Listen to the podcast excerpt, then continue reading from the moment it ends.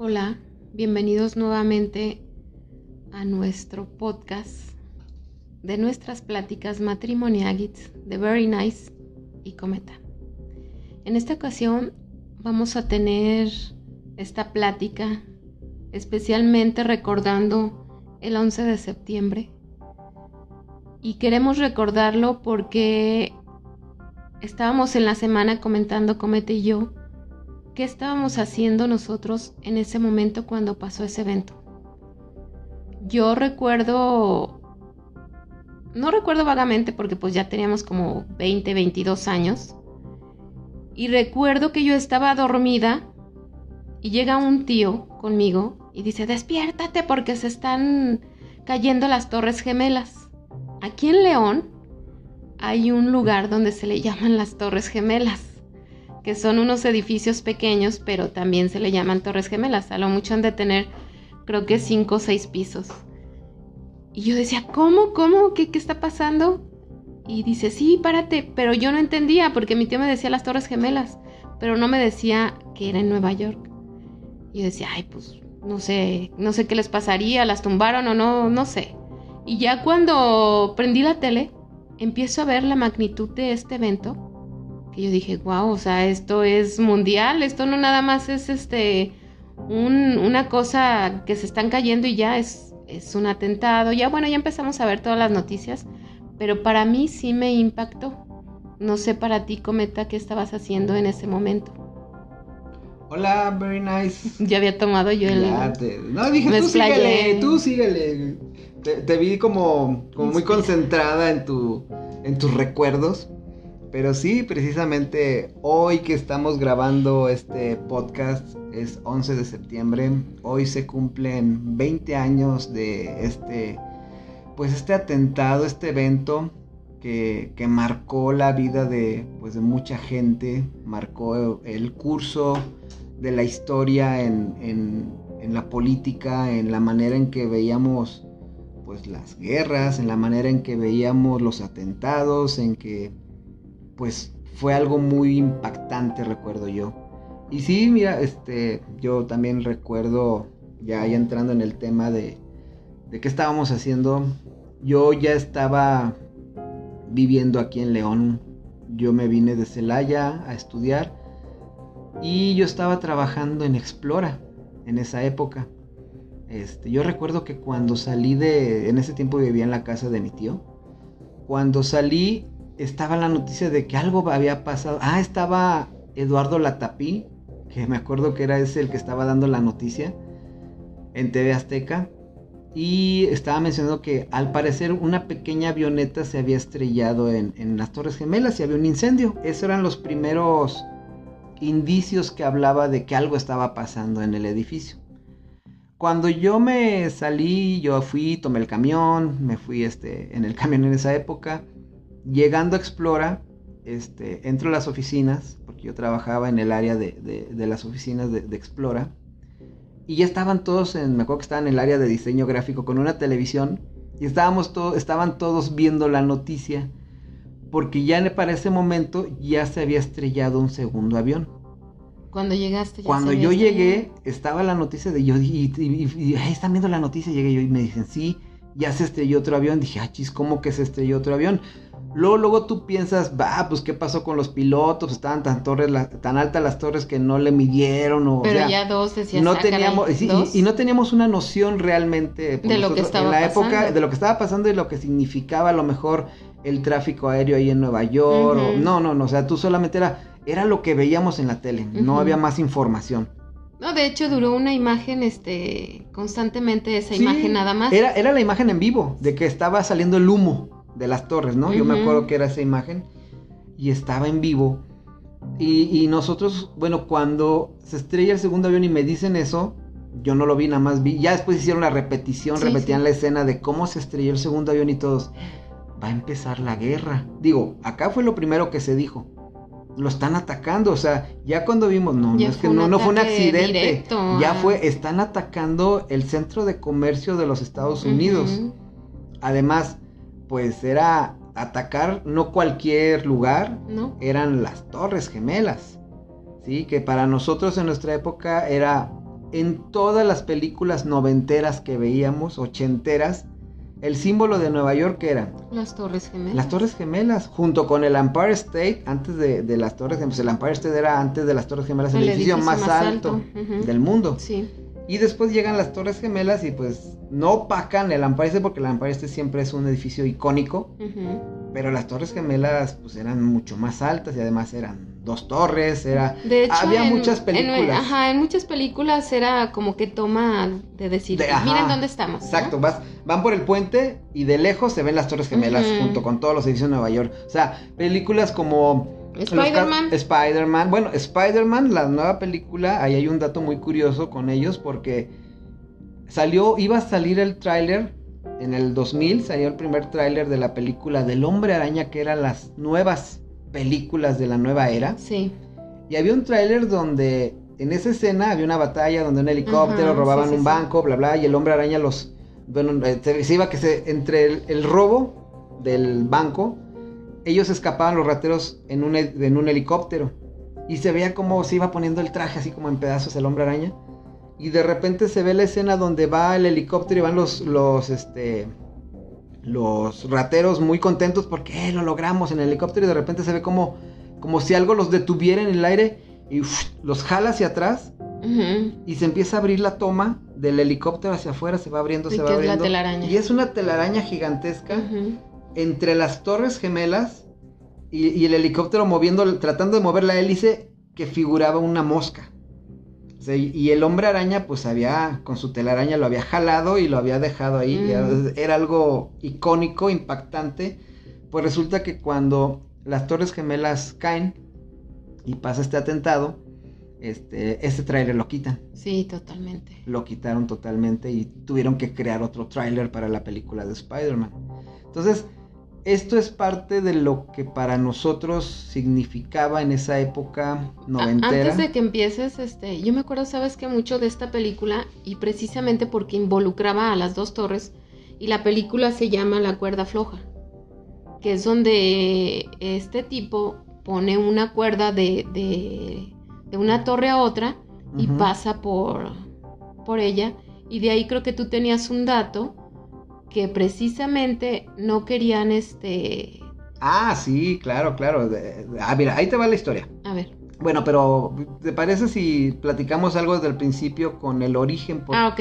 Sí, ¿Por qué era Sí, porque de ahí deriva, deriva, todo del, por qué las atacaron. Entonces digo, yo creo estos datos que vamos a dar obviamente están en internet, están en, San Google. Pero aquí se los vamos a dar Pero se los vamos a platicar para que pues se eviten la fatiga de estar leyendo, ¿verdad? O estar viendo esos documentales. Por eso estamos nosotros para leerlos y para platicárselas a ustedes. Resulta que el origen del World Trade Center fue antes de que fueran las Torres Gemelas. El nombre nació por una, por una feria mundial que se surgió en Queens, Nueva York. Ahí hicieron una feria de comercio y uno de los, digamos, de los stands que, crearon ahí era, le, pusieron World Trade Center. Este, este, esta persona que se llamaba Wiltron Aldrich fue quien se le ocurrió la idea de, no, pues en esta feria vamos a hacer un centro de comercio mundial donde van a poder vender pues muchas empresas de diferentes partes del mundo en este espacio, en esta feria del comercio, ¿no? Este, a partir de esa feria como que se quedó este cuate con la idea y dijo, no, pues es que hay que hacerlo más grande, hay que hacerlo, hay que hacerlo grande, pero él lo veía por el lado del comercio, del proyecto de, oye, pues cuántas empresas podríamos traer aquí a Nueva York. Estamos hablando de... Ellos, ellos lo veían a nivel mundial. Claro, pero estamos hablando de que esto pasó como por ahí de los 50. O sea, eso fue a mediados de los 50 donde se empezó a surgir la idea. Sí. Después, esta persona este, lleva el proyecto, lo quiere, junta a varios empresarios y le dice, ¿sabes qué? Tenemos que hacer esto, pero para esto necesitamos 10 manzanas de Nueva York. Y tú así, no, ¿cómo es que te vamos a dar 10 manzanas de Nueva York para que hagas tu proyecto, no? Si no, sí podemos hacerlo. El chiste es que las autoridades dijeron, ¿sabes qué? No es costeable, no es posible y pum, le tumbaron el proyecto. No funciona. No funciona y ya, le dejaron el proyecto así. Pasa el tiempo y un, una persona, un personaje como que retoma esa idea y dice, sí es cierto, es buena idea, ¿por qué no lo hacemos realidad? Uno de los Rockefeller. Esta persona era el nieto del Rockefeller principal, del que empezó, del multimillonario principal. Este, agarra la idea y dice, yo la quiero hacer. Digo, ya los demás Rockefellers habían hecho sus propios edificios. El edificio Rockefeller, otro edificio, creo que el edificio Chrysler, no sé qué otro edificio habían hecho. Su papá, su abuelo, entonces este cuate dijo, yo quiero hacer mi edificio. Yo quiero hacer mi propio legado. Para esto, este, a mediados de los 50, él es cuando dice, ¿sabes qué? Voy a iniciar con una atracción turística. Pero, quiero que, me hagan, que me ayuden. Entonces junta gente, junta arquitectos y le empiezan a dar ideas. Entre las ideas había, no, pues hay que hacer esta parte donde vamos a poner varios edificios. Un edificio va a tener un tipo de comercio, otro edificio otro tipo de comercio. El chiste es que juegos alrededor, sus juegos alrededor, como una feria. Iba a ser, al principio iba a ser como una feria, era atraer turismo y turismo comercial. Entonces ellos empiezan a, a idear cómo le hacen, entonces empiezan a salir muchas ideas hasta que de entre todas las ideas surge una idea donde, pues, ¿qué tal si todo lo concentramos solamente en dos edificios? Y empezaron a decir, oye, pues es buena idea. Pero no, no iban a ser cualquier edificio, iban a ser los edificios más altos de Nueva York. Más alto que la... Más altos que el Empire State. Entonces, cuando, cuando todos llegan, todos están involucrados, surge la idea y dicen, ok, nos quedamos con esa idea, les gustó, les agradó, dijeron sí. Porque recordemos que Estados Unidos en esa época quería mostrar su poderío. Como siempre. Ser poderosos, o sea... Demostrarle al mundo. Demos, Ándale, era como, a ver, no vamos a hacer un edificio más grande que el Empire State y el más grande del mundo. Para demostrar nuestro poder realmente vamos a hacer dos. ¿Y cómo les vamos a llamar? Pues alguien dijo por ahí, no sé, se le ocurrió, pues qué tal las Torres Gemelas, porque en realidad iban a ser igualitas. No iba a ser una con un estilo, otra, no, era, iban a ser cuadridas, igualitas y pues iban a mostrar el poderío de, tanto el poderío económico como el poderío comercial y el poderío de, de muchas maneras de Estados Unidos. O sea, y pues acuerdas, y, centrar todas las oficinas y todo lo importante ah. en esos Exacto. Edificios. Es que eso, esa parte que iban a expropiar, porque ya después dijeron, ahora sí ya como el proyecto bien, y además, este empresario Rockefeller pues se agarró de muchos empresarios poderosos del área de Nueva York y de Estados Unidos para financiar esto. Obviamente iba a ser un proyecto tan, tan grande que iba a llevar tiempo hacerlo. Por lo tanto, este, se juntó con muchos. Además, él agarró a las autoridades del puerto, a las autoridades portuarias de Nueva York, que eran los que controlaban toda la zona de puertos, todo el comercio que llegaba, todo, ellos entonces se los jalaron y dijeron, hey, ¿quieres hacer esto con nosotros? ustedes también les van a convenir porque ustedes van a tener parte del pastel. Y ellos dijeron, sí. Entonces cuando empiezan a expropiar para esto, toda esa parte que iban a expropiar de Nueva York, eran puros comercios, puros edificios pequeños que obviamente había familias y gente que dependía de ese comercio. ¿Qué vendían ahí? Eran tiendas que vendían en esa época, pues estaba de moda los televisores, las radios, los electrodomésticos que, que, vendían, era como... De esa época. ¿Sabes qué? Bueno, para los que vivimos en León, imagínate que era como la Miguel Alemán, pero dividido en, en cuadras ahí.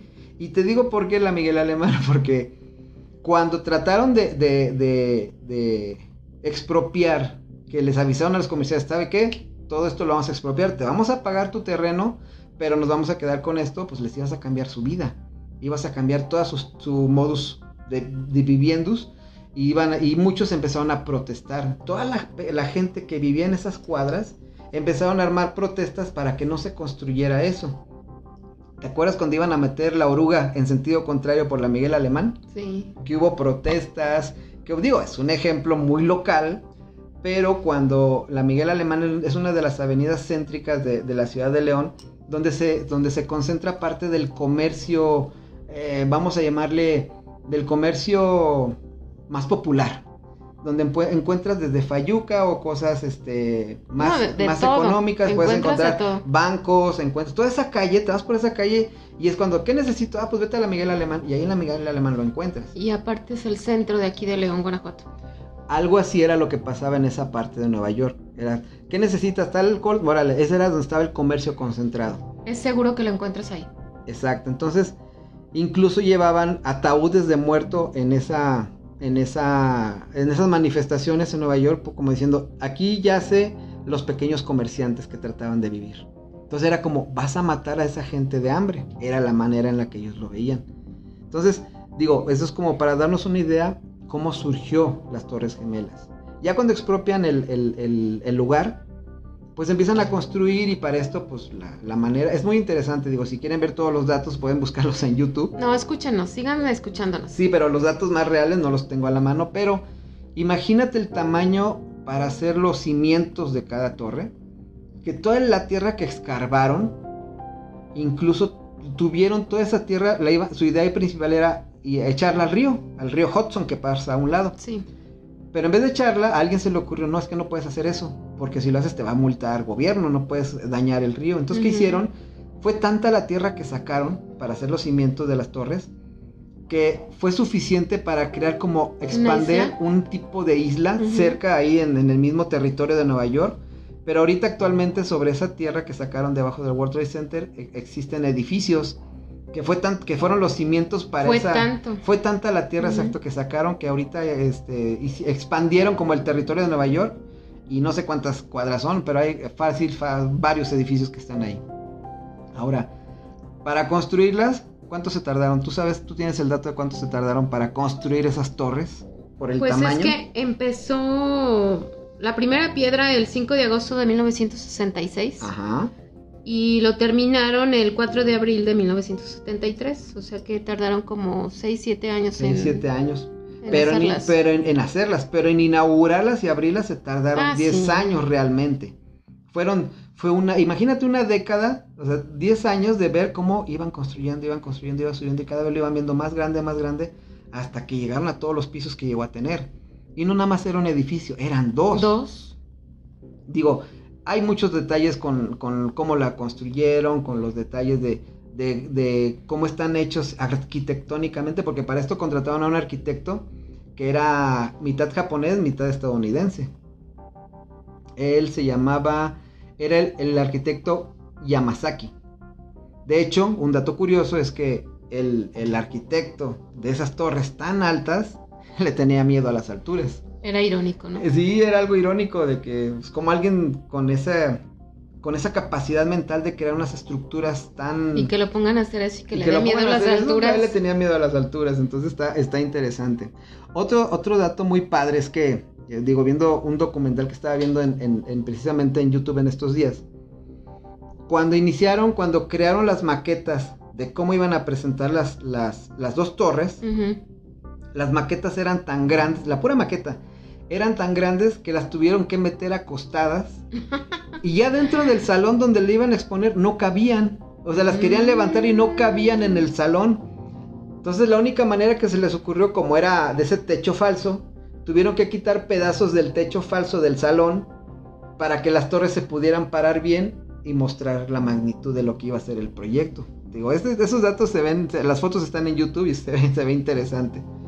Pero digo, es parte de la grandeza de lo que significaban las Torres Gemelas. También cuando, tú sabías que cuando las crearon, y ya que las terminaron 10 años después, nadie quería rentar ahí.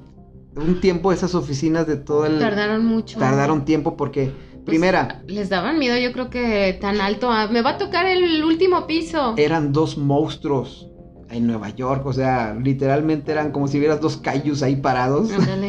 que no se mueven, pero la gente le tenía miedo a, tal altura, decían, no, esas cosas se van a caer. No, aparte que yo creo que los elevadores que decías, este, ¿cómo, cómo me voy a subir hasta el último piso? O sea, sí, o este imagínate, si, tú quisieras hacerlo por las escaleras, pues cuánto tiempo te tardaría, ¿no? Imagínate, qué condición deberías de tener para, para subir hasta allá. Pero precisamente, uno de, las, de los personajes, y este es un dato muy curioso y interesante, había un personaje que era el dueño del Empire State. Que recordemos que el Empire State era el, edificio más alto antes de las Torres Gemelas.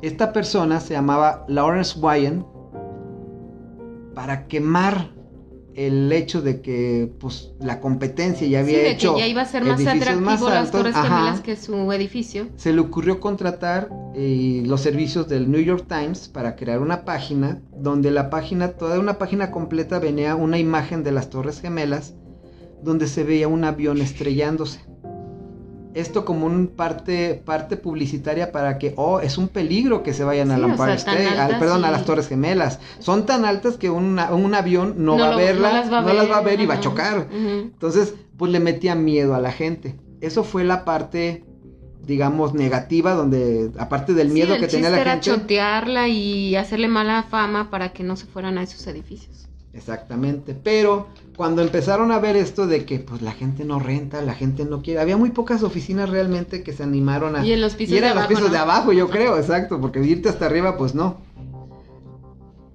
Llegó la parte donde casualmente, y esta es una historia muy interesante y tiene que ver con lo que tú me estabas platicando, llegó un momento en el que las Torres Gemelas no, no eran rentables, la gente no quería rentar. Y resulta que en 1974 hubo una persona que hizo algo que cambió la manera en la que habían las Torres Gemelas. Resulta que en la mañana, a las 8 de la mañana más o menos, toda la gente andaba en las calles de Nueva York, ahí los, el tráfico y todo. Y de repente toda la gente empezó a voltear hacia arriba de las Torres Gemelas. ¿Qué está pasando? Y los coches se detenían y se bajaban del coche a voltear a ver. ¿Y qué? ¿Qué veían?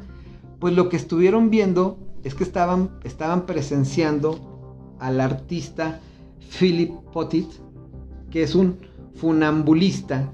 ¿Qué es un funambulista? Es una persona que hace malabares o que anda en la cuerda floja. Esta persona lo que hizo fue que puso una cuerda de un lado a otro, que eran, no eran cuerdas, eran, eran este, lazos metálicos, que las colgó de un lado de una torre gemela a otra y cruzó la cuerda floja. Entonces lo que estaba la gente viendo es que estaba volteando al cielo y veían un cuate parado a esa altura cruzando la cuerda floja con su, con su varita esta con la que hacen el, equilibrio. y no solamente la cruzó, se regresó, se acostó, este, casi hizo piruetas ahí.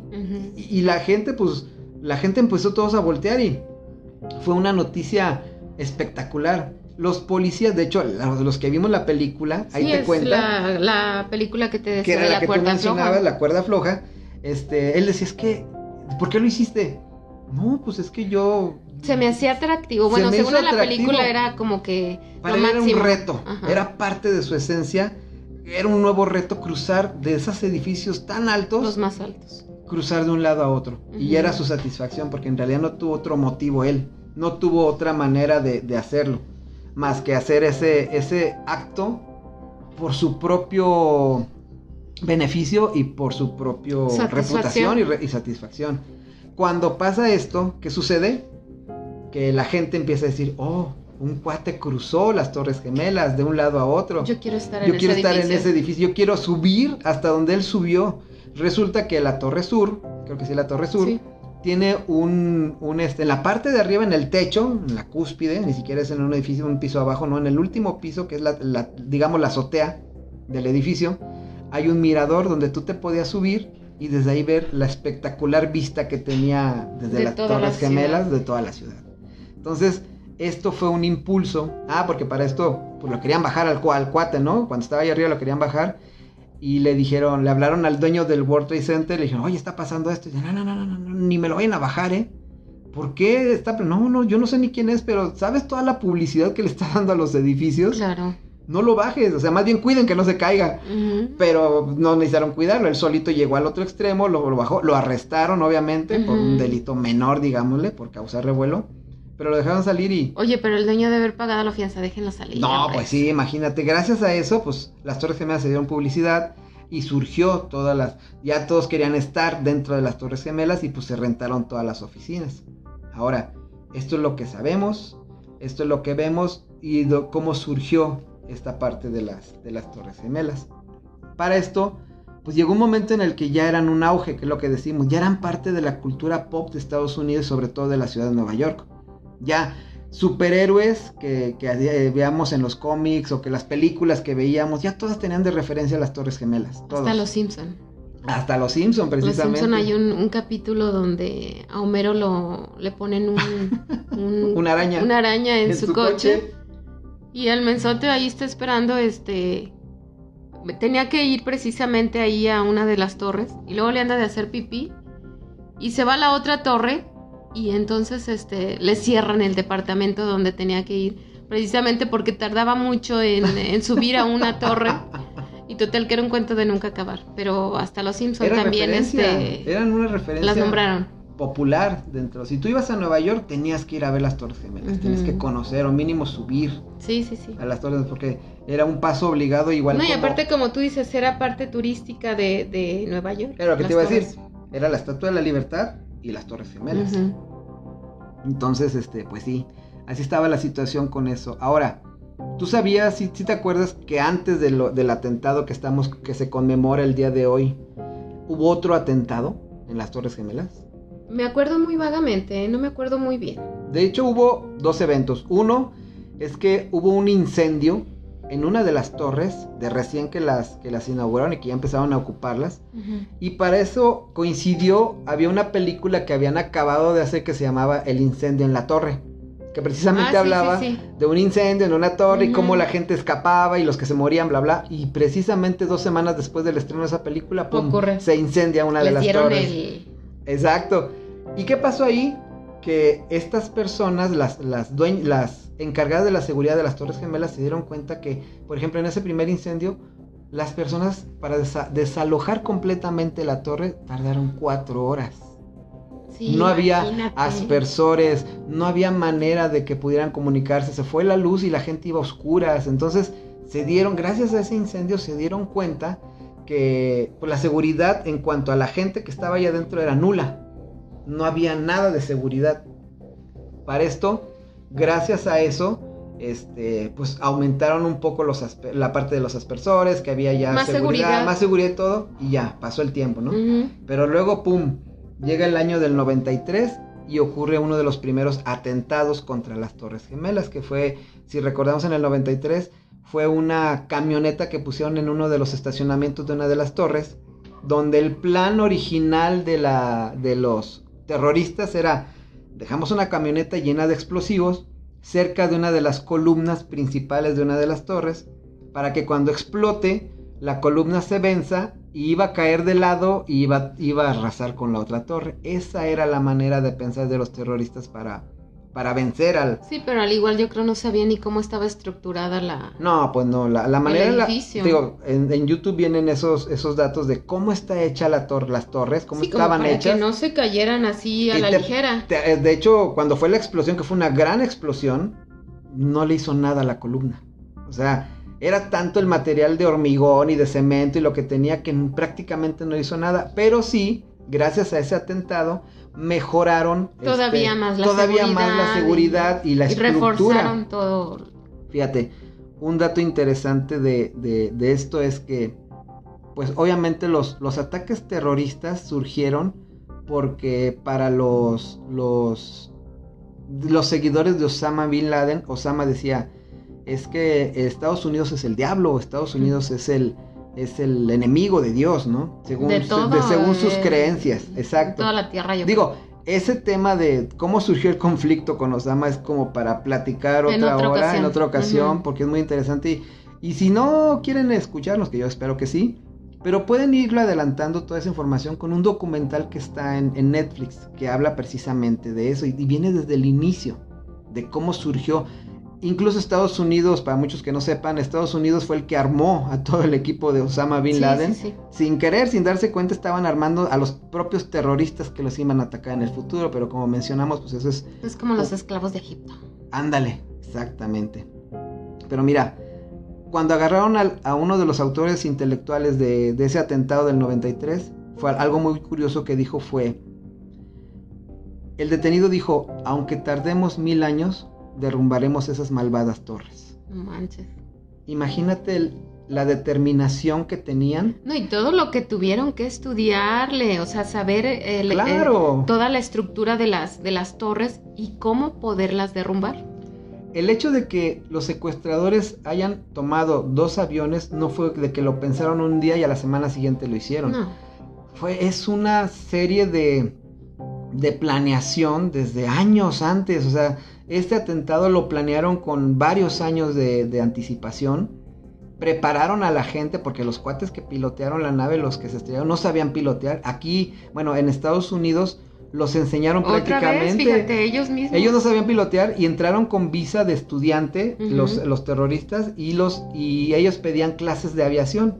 Un dato muy curioso es que una de las personas que era instructor de uno de los, de los que fueron este, secuestradores, que lo identificó y que dijo, sí, él fue mi alumno, decía, es que el cuate este decía el, terrorista, que no sabían en ese tiempo que era un terrorista, es que a mí enséñame a pilotear y a despegar. Oye, pero también tienes que aprender a aterrizar. No, no me ah, importa aterrizar. a mí lo que me interesa es aprender a despegar un avión y cómo mantenerlo en vuelo. Que ya después te das cuenta y la persona dijo, oh, creo que ya sé por qué no tenía ganas de aprender a aterrizar. Sí, más porque esos tipos, bueno, los, los que hemos visto por decir los que se ponen bombas, que dicen yo lo hago todo, este, no me importa mi vida, yo lo hago todo por ustedes. Es que ellos terminan siendo héroes, de acuerdo a su religión y su creencia. Ellos tienen ya un lugar asegurado en el cielo, en su cielo de su religión, sacrificándose aquí. Entonces, pues sí es una, digo, muy respetable cada religión, pero ya que involucres el que mates a tanta personas y a tanta gente, pues sí habla de cosas muy tristes y muy catastróficas. Sí, por eso lo que dices que a él no le importaba este aterrizar, es lo que quería yo decir decir yo hago lo que tengo que hacer y ya no me importa lo que pase con mi vida. Exacto. Fíjate, ya ahora sí tomando el, tema del día de hoy, lo que pasó, ya tuvimos un preámbulo de por qué.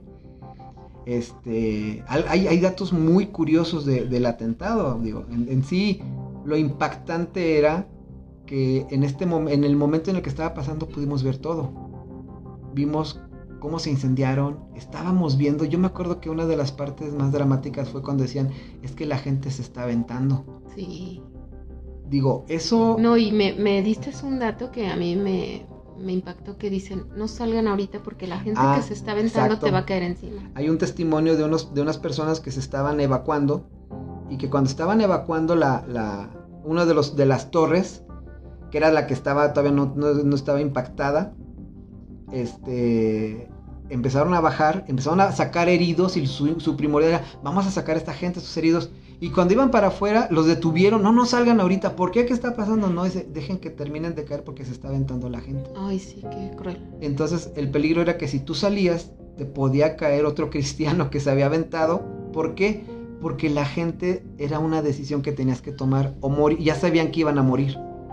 o morías quemado. ah, es lo que te iba a decir, mucha gente Dice, no, morir quemado, mejor prefiero aventarme. Pues sí, y, desgraciadamente pues la gente tomó esa decisión porque de todos modos, o sea, digo, ya cuando entiendes, entiendes cómo estaba, cómo no tenían manera de, salir ellos. Digo, te, ¿Y cuánto iban a tardar, como dices? sí, en bajar. No, es que ya no podían bajar. Ah, sí, porque estaba colapsado. al momento que, entraron los aviones. Los elevadores. Eran aviones que entraron a más de 400 kilómetros por hora. La estructura del avión, los motores, todo.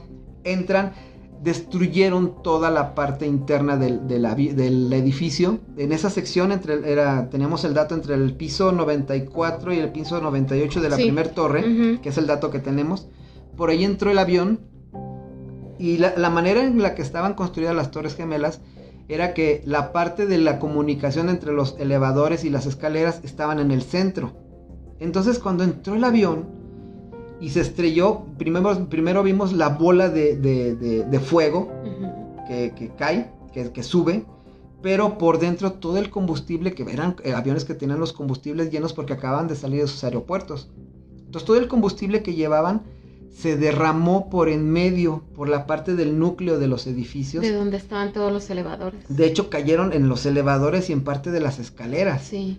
Entonces, hubo gente que, hubo, hay testimonios de, unos bomberos que cuando subieron ellos y vieron, había gente que bajaba quemada, ya con la, con la piel quemada y la, y la ropa pegada a su cuerpo, porque habían sufrido quemadoras de tercer grado porque a ellos les tocó que les cayera parte del combustible de los aviones.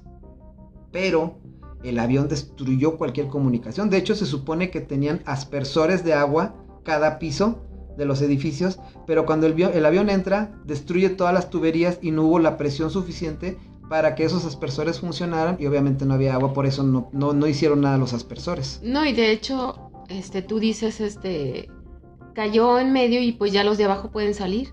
Cuando cayó, se hizo una explosión abajo, que también, o sea, los que iban saliendo encontraron fuego. También se quemaron, muchos se quemaron. O sea, era para que no se lean ni por arriba ni por abajo. Exacto. Totalmente. Y, los que alcanzaron a sobrevivir fueron pedazos donde incluso iban bajando y a ellos no les alcanzó a tocar a lo mejor el combustible, que fueron los que alcanzaron a evacuar.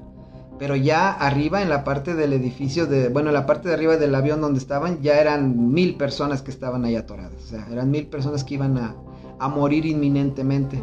Entonces dices, pues, eh, ¿qué haces? Digo, tratas de ponerte en el lugar de esas personas y qué decisión tomarías, pues yo hubiera hecho lo mismo, yo me hubiera aventado. Pues, la verdad, o sea, digo, de, de, morir quemado, asfixiado, porque lo que pasa es que en esa situación, la verdad, yo creo que no sabemos ni cómo vamos a reaccionar. Y, y, eh, y para ellos a lo mejor fue la mejor opción. Claro. De, de, vivir un pánico, la neta de sentir cómo te estás quemando. Que también, digo, el ver, el aventarte y ver cómo vas cayendo y sabes que no, que vas a morir, pues. O sea, sí, eh, pero al igual no, o sea, está mal. claro, claro. Pero al igual, este, yo creo que cuando dices tengo un impacto que a fuerzas me va a morir, ya no voy a saber. A estar pensando que te estás quemando y estás sufriendo. O te estás ahogando, porque el humo también no, había por dónde. De hecho, las, las ventanas eran cerradas, estaban selladas muchos de los que pudieron sacar, bueno, había una imagen que a mí me, me, impactaba de que se veía como por las ventanitas o los pedazos que se habían quebrado de ventanas, sacaban pañuelos y, mantas de que avisando de que estaban ahí, que, que los fueran a rescatar, que incluso decían que los helicópteros era tanto el humo que no había condición para aterrizar y para evacuar a la gente. No había manera porque era tanto el humo que, que salía que no había, el, helicóptero no iba a saber dónde aterrizar. no, pero pues fíjate, o sea, fue tan bien planeada como para esto precisamente que estás diciendo, no, ni un helicóptero poderlos este, rescatar. Sí, digo, al final, al final su objetivo era derrumbarlas. No importando si sobrevivía o no la gente, su objetivo era derrumbarlas y sin, sin saber, yo creo, toda esa, toda esa información lo lograron. Todo lo colateral que iban a implicar. Sí, mira, tengo aquí unos datos que precisamente, ¿te acuerdas que cuando fue esto de los atentados de las Torres Gemelas, ya empezaron a, sacar, a salir muchas teorías, pero también empezaron a salir muchas coincidencias.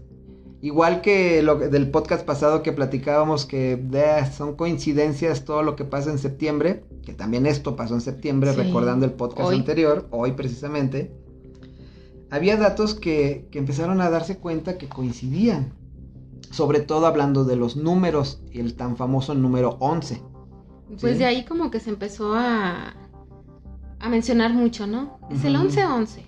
El 11-11 y también, pues el 11 en realidad junto con el 9, que era el 9-11, empezando por esta fecha, 9-11, ¿no? Y ahí te van, te, puedo leer unos datos de toda la numerología que, que, que, que, enrueda, que perdón, enrueda, te iba a decir, que involucra a este atentado. La fecha del ataque en inglés fue un 911, que, si los, que es el número de emergencias en Estados Unidos. La fecha, igual lo sumas que si sumas 9 más 1 más 1 es 11. El 11 de septiembre es el día número 254 del año, que si sumas 2 más 5 más 4, 11. El pasado, bueno, pasado el 11 de septiembre quedan 111 días para que termine el año. también. El código de área de Irak y de Irán es el 119. Que si lo sumas, ¿qué te da? 11. 11. La fecha del atentado, 11. El estado de Nueva York es el estado número 11 que se agregó a los Estados Unidos. 11 otra vez. Bueno, ya estos ya son, eh, digámosle que acomodando todo en inglés, llegan los siguientes resultados también, los siguientes datos. La cantidad de letras que tiene New York City es 11. La cantidad de letras que tiene Afganistán es 11. La cantidad de letras que tiene The Pentagon o el Pentágono es 11 en inglés obviamente. Las torres gemelas paradas, ¿qué número te identificaban? El 11 también. El primer avión que impactó a las torres gemelas fue el vuelo número 11. La culminación, que digo, esto es un dato adicional, pero la culminación de la Primera Guerra Mundial fue un 11-11 a las 11. O sea, no tiene nada que ver la Primera Guerra Mundial, pero esto inició una guerra. Este evento inició una guerra, ¿no? los atentados de las Torres Gemelas. La cantidad de letras de Ramsey Youssef, que fue un convicto del ataque del World Trade Center en el 93, del primer, del primer atentado que estábamos hablando, tiene 11 letras. Y ya, o sea, digo, ya le vas acomodando y a veces te ve muy forzada esa, esa determinación, pero todos estos son datos que están involucrados con este atentado. Sí, bueno. En el vuelo, espérame, todavía no termino. Nada, ah. faltan todos datos. Sí. El vuelo 11, en el vuelo 11 había 92 personas a bordo, 9 más 2, 11. En el vuelo 77 había 65 personas a bordo, 6 más 5 igual a 11. El número total de víctimas de los dos aviones estrellados fue de 254 personas, 2 más 5 más 4, 11. Esto involucrando, recordemos que también no solamente este, fue en las Torres Gemelas, cayó un avión en el Pentágono y un avión que se iba a estrellar en, la, en la Casa Blanca que desviaron los mismos pasajeros que se rebelaron contra los secuestradores y se estrelló el avión antes de llegar. La suma de todas estas víctimas da 254, que son 2 más 5 más 4, 11. O sea, son datos que tú dices, eh, ok, mucha coincidencia, ok, sí es coincidencia, científicamente no es comprobable que esto sea cierto, pero pues ahí están los datos, o sea, es como un algo adicional. Sí, de, de, hecho te iba a comentar que en la numerología, ahora que se usa mucho esto de la numerología, el número 11 es un número maestro. ¿Y qué quiere decir? Que este, este es un parteaguas, tanto te ayuda para bien o te ayuda para mal. Y, y en este caso pues fue un parteaguas también para Nueva York, porque se inició, este, bueno, se cayeron y destruyó algo y este y cambió lo que es la política, cambió la economía, cambiaron tantas cosas. Entonces, en la numerología, como te digo, es el, el 11 es un parteaguas.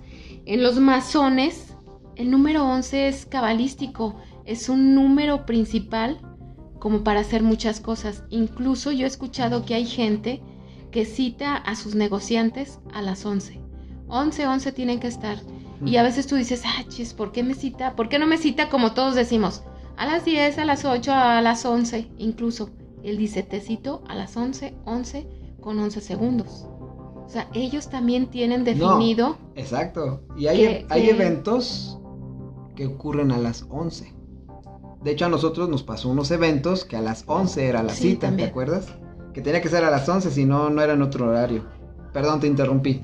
No, no, ya, ya terminé, pero lo que te digo es que ese número tiene que ver mucho con, los masones, con, con, la gente que cree en la numerología. Es un número cabalístico y que es un parteaguas para hacer muy bien o mal. exacto. Y ya, mira, como para ir terminando y cerrando el tema, nada más te quiero platicar dos anécdotas de que pasaron a gente ahí en el, de, la, de las personas que fueron, que sobrevivieron hay dos, historias muy interesantes que no sé si las conozcan los amigos, pero se las quiero contar. Una es a una, una historia de una que denominaron la Dama de Polvo. Esta señora es una persona que, que cuando evacuó una de las torres, ella trabajaba en, una de las torres gemelas, cuando la evacuó la torre fue cuando se cayó la primer torre. Entonces todos recordamos, bueno, todos que vivimos eso, recordamos la bola de, de polvo que surgió cuando, que abarcó muchas... No, y que tantos kilómetros. Y que, cuántos kilómetros que avanzó y cubrió totalmente a la gente. De hecho, hubo, hubo gente que, que no podía respirar, ¿no? Entonces esta persona, cuando sale y, y luego, lo primero que, que, hace al momento de que lo alcanza esta bola de, de, de polvo, es meterse a una tienda. En esa tienda había un fotógrafo. Este fotógrafo la ve y obviamente esperando la oportunidad, aprovechando la oportunidad, le saca una foto como para registrar la tragedia de lo que estaba viviendo la gente. Y esa es la famosa foto de la mujer de polvo.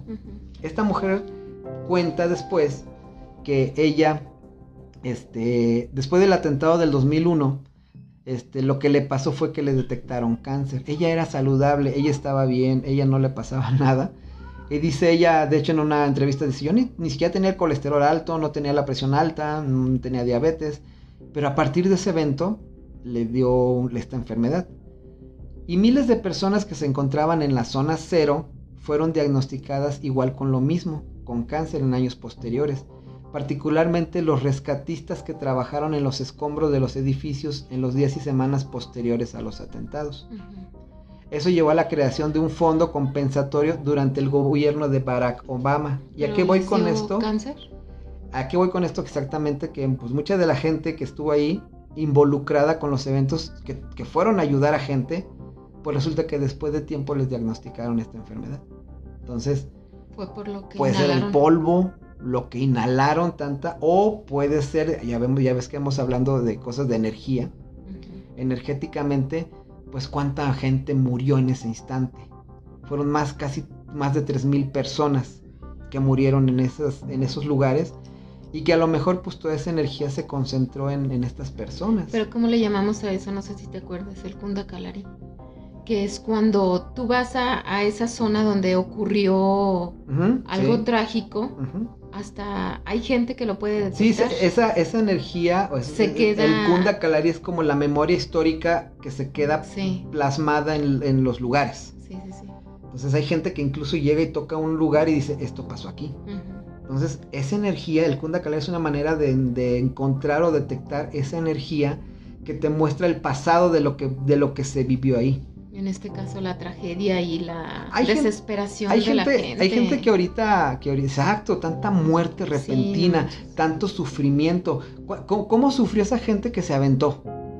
El, el- el el- tiempo que tardaron en caer desde donde se aventaron, que qué pensaron, que sintieron?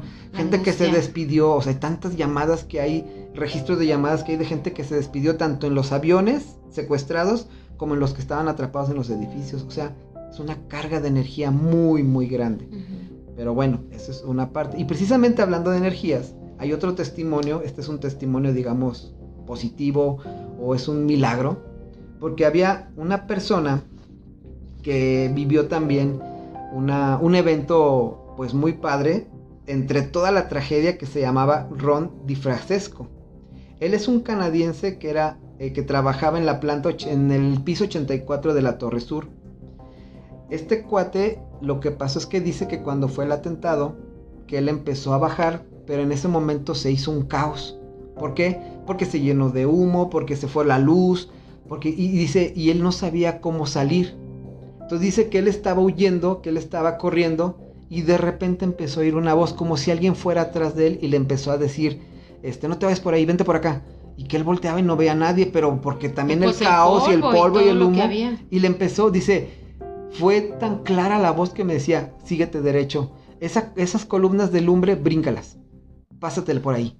Y él decía, no, es que pásate esas, columnas de, lumbre. Él las pasaba y, sí- así fue, y hasta que fue bajando varios pisos, hasta que llegó en un lugar donde ya no había tantos obstáculos y de repente empezó a dejar de escuchar esas voces.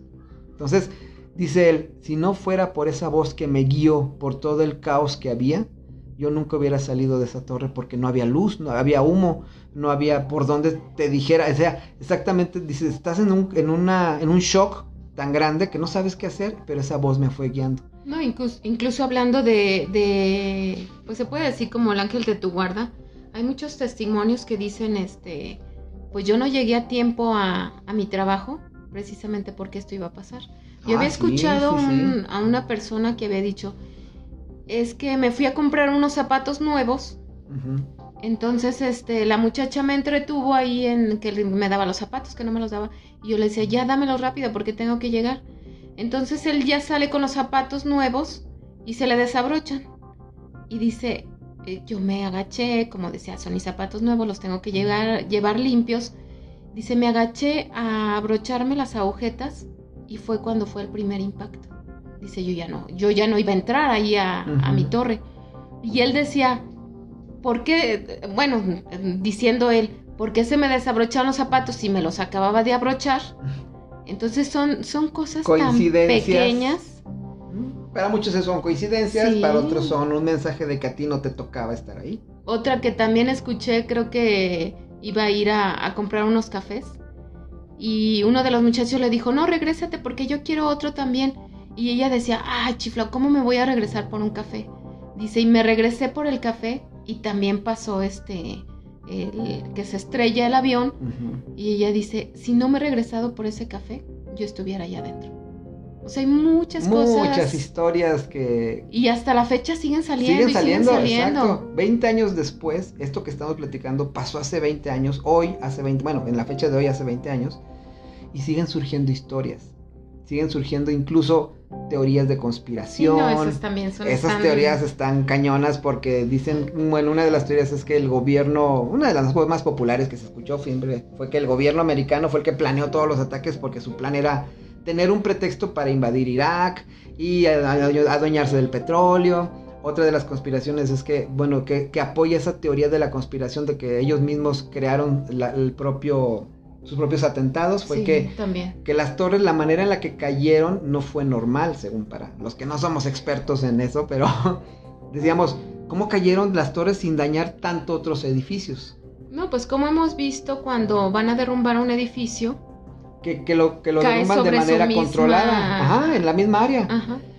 Aquí hay dos, dos, explicaciones. Una explicación que dan los, los arquitectos que estudian todo esto y que saben, obviamente, que dicen que era se concentró tanto el calor en el núcleo del, del, edificio, de las torres, porque los dos tuvieron la misma consecuencia porque traían combustible y aparte de que este, la manera en la que estaban construidos pues para hacer edificios tan altos y que soportaran, el material era muy ligero el material de construcción era resistente, pero a la vez era ligero en cuanto al calor. Exactamente. El calor, a, esa temperatura, no, no, esperaban que un avión de esa magnitud, sí, sí, aguantaba ciertos este, tipo de aviones, pero pues no estaba pensado para aguantar un avión tan grande y con tanta cantidad de combustible que llevaban, que eso fue al final lo que siento que fue el factor determinante para que las torres cayeran.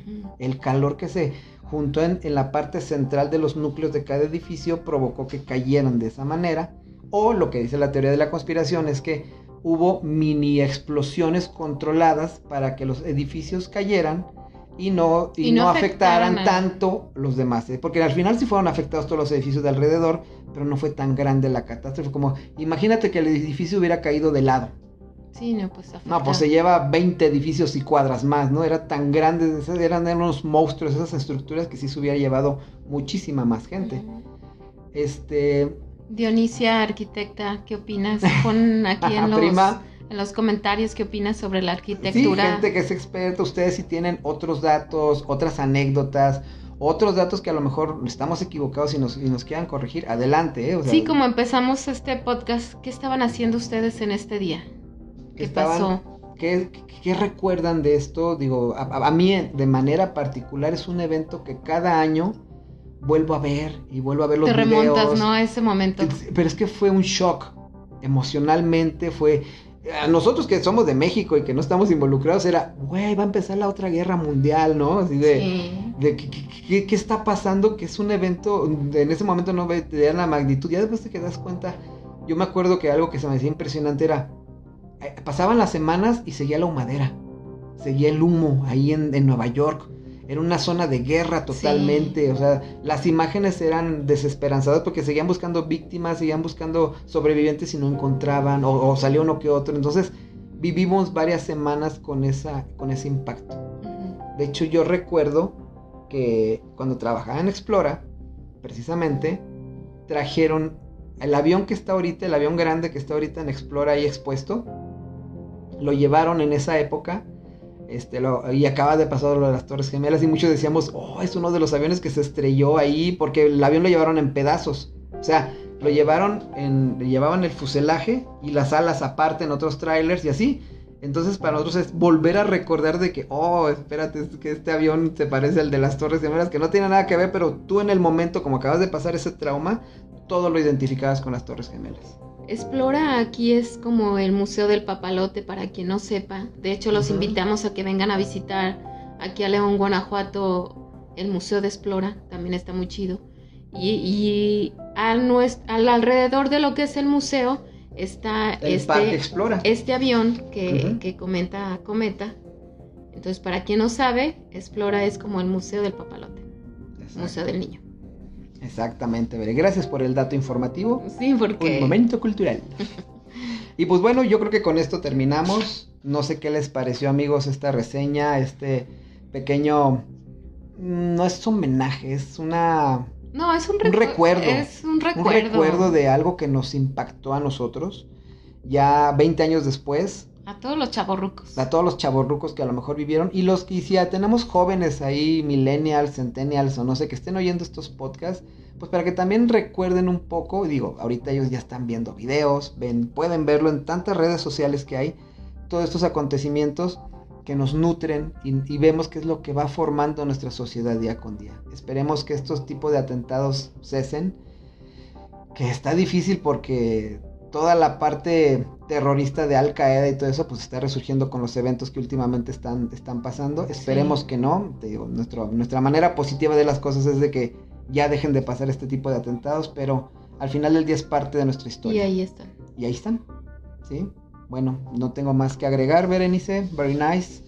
Pues muchísimas gracias a todos los, amigos que nos han escuchado. Hagan sus comentarios en, nuestras redes sociales. Los invitamos de nuevamente al grupo de Facebook que tenemos de Very Nice y Cometa, a las, a las cajas de comentarios de YouTube donde vamos a subir este video o simplemente pues apóyenos compartiendo o comentando estos podcasts. Sin más por el momento, nos despedimos. Besotes, bye.